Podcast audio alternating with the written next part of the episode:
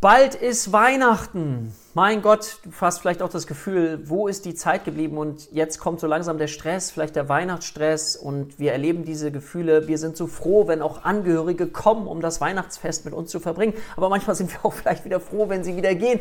Es ist einfach beides in uns vorhanden und das ist völlig okay. Und ich möchte dich an dieser Stelle einfach nur einladen, dass du auch einen Augenblick innehalten darfst, wenn du jetzt ganz viel auch gelernt hast die letzte Zeit, dass du dir erlauben darfst, auch mal still zu werden in dir, um das Ganze auch mal sacken zu lassen und dass du dir eine kleine Lernpause gönnst. Weil Lernpausen sind auch so wichtig, genauso wie Schlafen, damit sich Wissen nochmal anders integrieren kann und du vielleicht auch lernst, dir Fragen zu stellen. Das empfehle ich dir immer, sich selbst Fragen zu stellen, um auch zu schauen, okay, was habe ich vielleicht noch nicht so ganz begriffen. Das kannst du dann aufschreiben und später wieder aufgreifen greifen. So, ich wünsche dir fröhliche Weihnachten.